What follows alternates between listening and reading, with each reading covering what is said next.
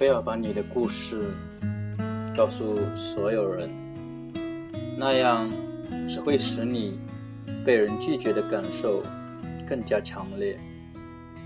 人无法给予你心中长久渴慕和期盼的东西。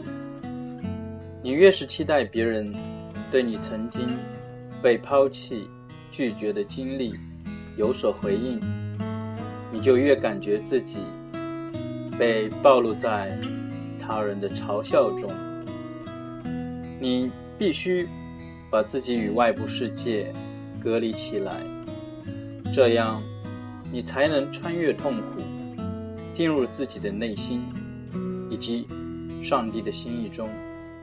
上帝会差派合适的人来分担你的痛苦，并领你更加就近爱的真正源头。上帝是信实的，他忠实于自己的应许。在你离世之前，你终会得到迫切渴望的接纳和爱。他不会以你期盼的方式到来，也不会随着你的需要和愿望到来，但他会填满你的心，并满足你最深沉的渴望。除了上帝的应许，没有什么是值得坚持的。